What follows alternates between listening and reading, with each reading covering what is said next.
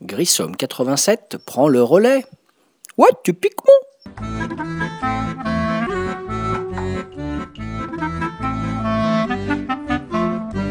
Bonjour, David alias Grissom pour un nouveau podcast sur le site de Ludo Lega. Aujourd'hui, podcast 185, euh, premier d'une série de trois podcasts sur des podcasts du grenier, c'est-à-dire des jeux sortis il y a plusieurs années et que j'ai envie, au travers de ces podcasts du grenier, de remettre en lumière et de ressortir en enlevant la couche de poussière parfois qui les recouvre. Donc aujourd'hui, le podcast 185, je vais vous parler d'un jeu de Xavier Georges qui s'appelle Palais Royal. Palais Royal, sorti euh, originellement en langue allemande chez Ansem Gluck, éditeur, en 2008, donc ça fait déjà plus d'une dizaine d'années, et localisé en français chez Feu Philosophia, qui était la maison d'édition euh, canadienne. Donc un jeu de Xavier Georges, à noter d'ailleurs que Xavier Georges en 2021 a une activité brûlante, puisqu'il sort cette année un jeu inspiré de la vie de l'industriel euh, entrepreneur écossais Monsieur Carnegie. Donc un jeu de gestion euh, à sortir cette année pour Xavier Georges, qui est également l'excellent auteur de Carson City, un jeu que j'affectionne énormément. Donc dans Palais Royal, d'abord le matériel du jeu, vous avez un grand plateau de jeu collectif qui va représenter le parc du château. Voilà, euh, joli grand parc avec des illustrations très sympathiques, très chatoyantes. Et vous avez neuf tuiles de lieu qui représentent le Palais Royal qu'il va falloir euh, installer dans un bloc de 3 x 3. Ça va former euh, un, un, rectangle qui va représenter donc le palais royal. Et dans chacun des lieux, on pourra effectuer différentes actions.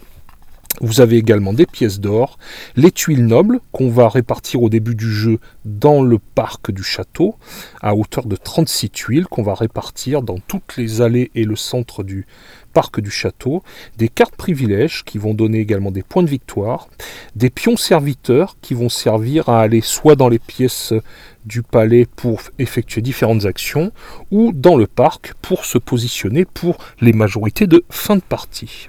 Voilà. Donc il y a une mise en place où on va placer un certain nombre de serviteurs à différents endroits.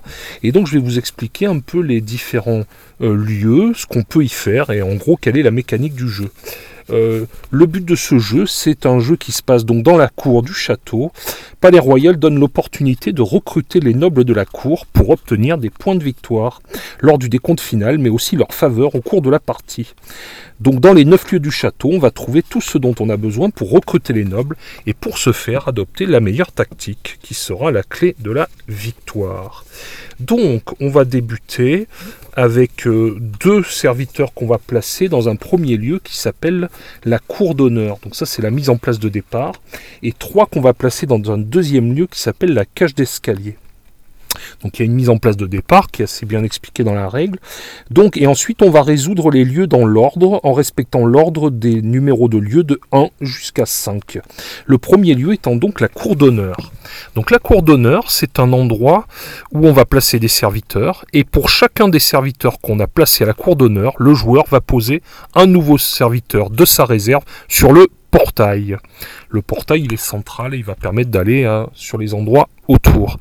Et en cas de majorité, si on est celui qui a le plus de serviteurs que tous les autres joueurs à la cour d'honneur, on va placer un serviteur supplémentaire.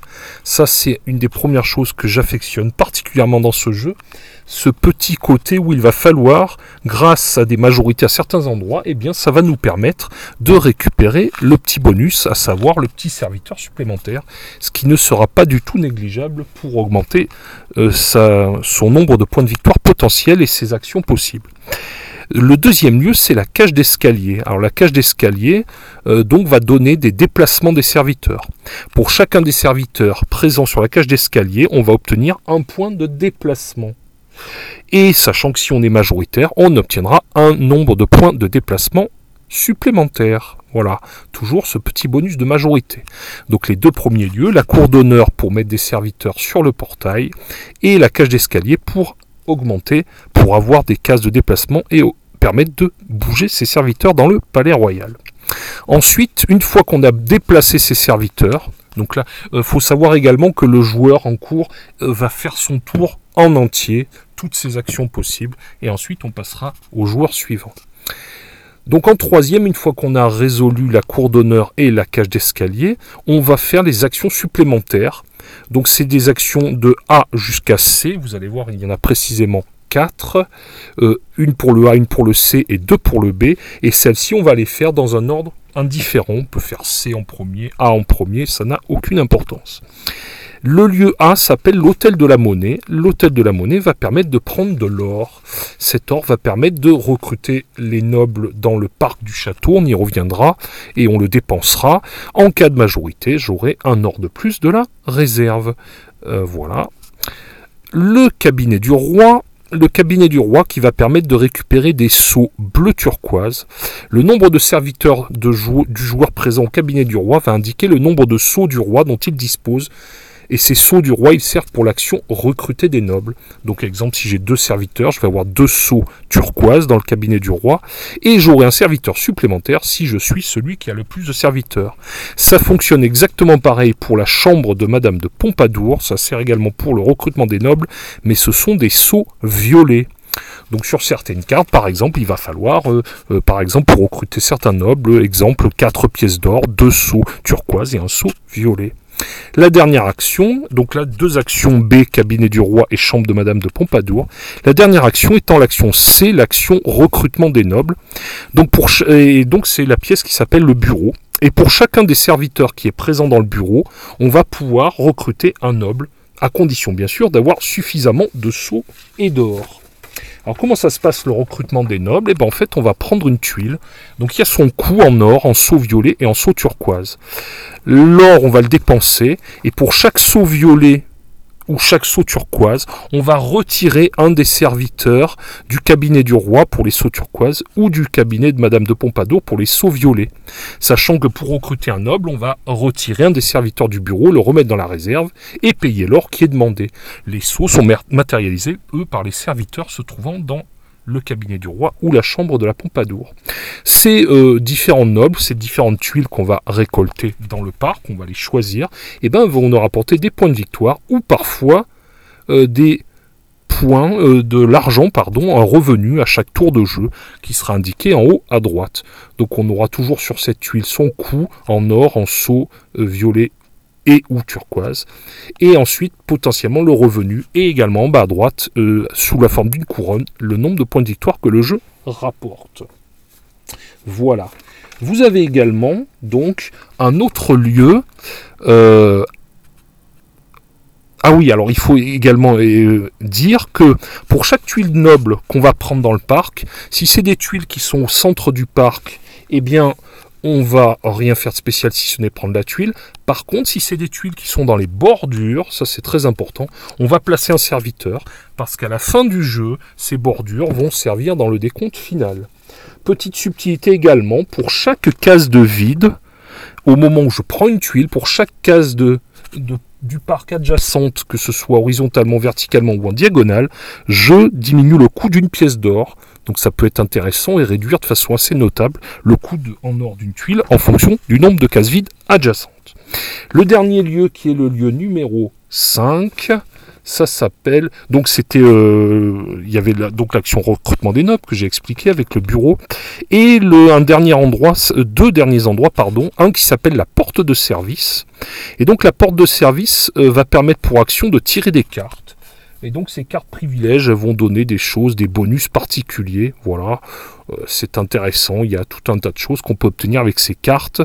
Et voilà, et il est précisé sur ces cartes le moment où elles peuvent être jouées. Il existe également un autre lieu qui s'appelle le cardinal. Et ce cardinal, à partir du moment où on a au moins un serviteur chez le cardinal, euh, j'ai précisé, j'ai oublié de dire, il n'y a pas de bonus de majorité à la porte de service pour l'histoire de tirer des cartes. Donc le dernier lieu, c'est le cardinal. Et à partir du moment où on a un serviteur chez le cardinal, eh bien en cas d'égalité, ça permet de recevoir la faveur du cardinal. Voilà. Euh, s'il y a plusieurs joueurs à égalité, le joueur qui reçoit les bénéfices est celui des joueurs en égalité ayant le plus de serviteurs chez le cardinal.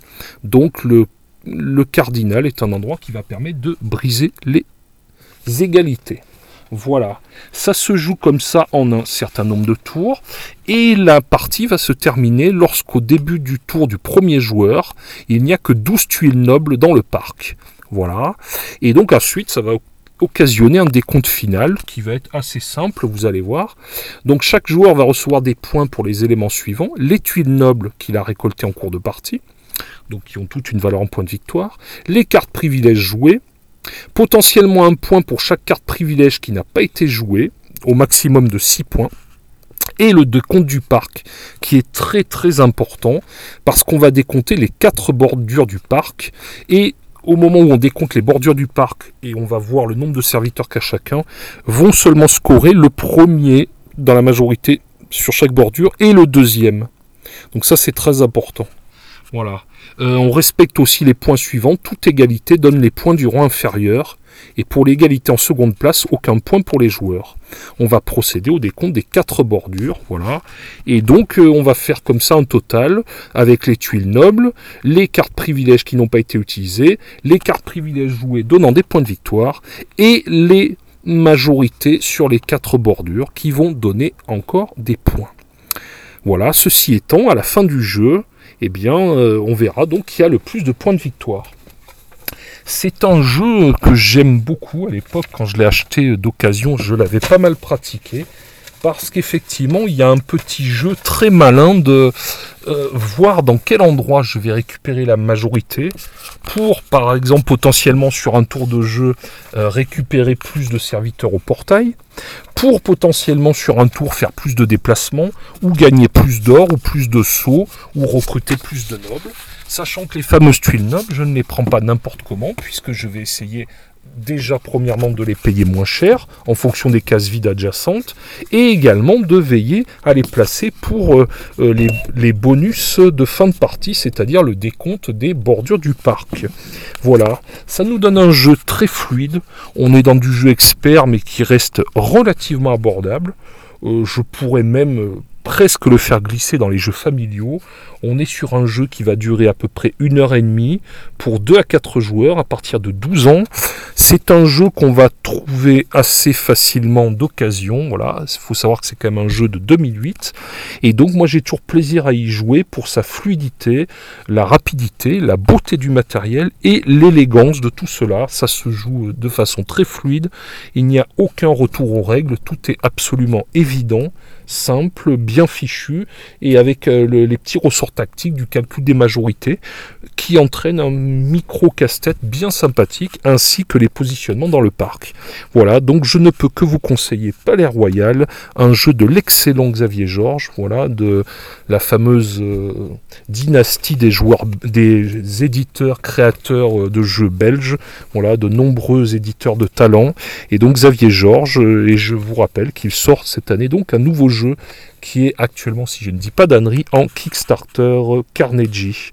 Voilà, c'était Grissom, podcast 185 Palais Royal de Xavier Georges, un jeu que j'ai plaisir à ressortir du grenier. Sur ce, je vous dis à très vite pour le podcast 186 qui sera également un podcast du grenier. À ciao et bon jeu